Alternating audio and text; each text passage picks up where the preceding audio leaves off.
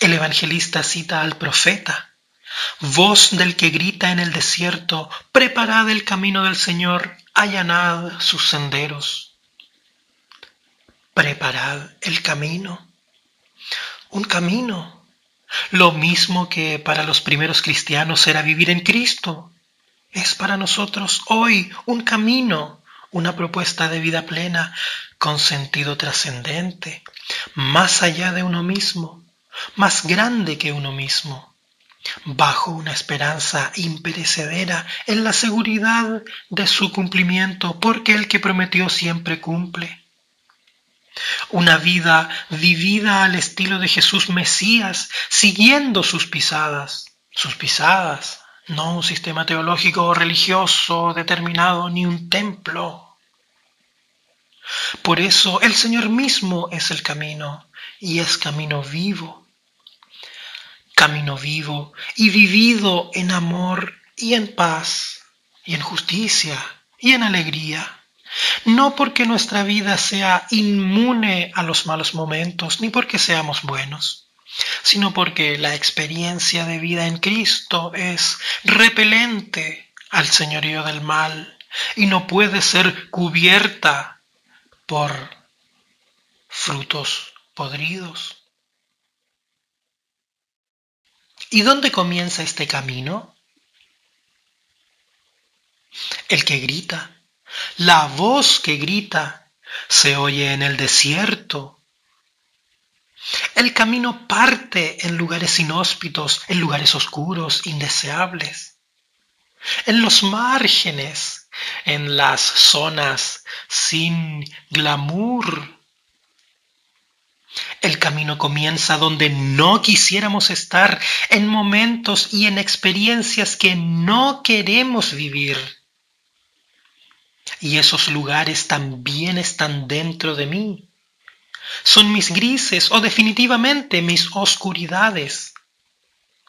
Son mi debilidad, son mis callejones sin salida es lo que me encadena, es lo que no me deja salir, es lo que no me deja andar libremente.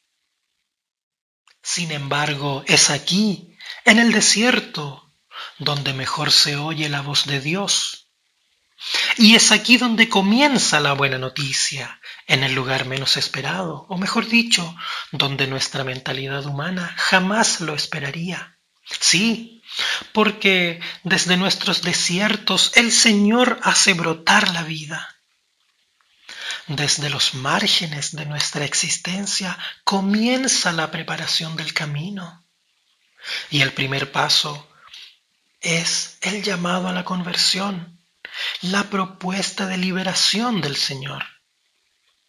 Pues Él quiere que mire y cambie mi forma de pensar y de obrar él quiere que reoriente mi vida. Él quiere que desprecie el status quo, que renuncie a la injusticia y que comience a trabajar por mis sueños de un mundo nuevo y mejor, guiado por su palabra.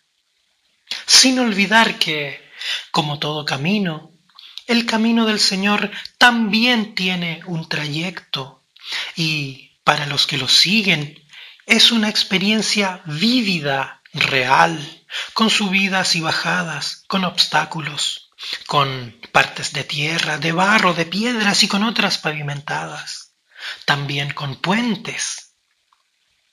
Se viven alegrías y penas, rabias, perdón, encrucijadas, decisiones difíciles, certezas y dudas.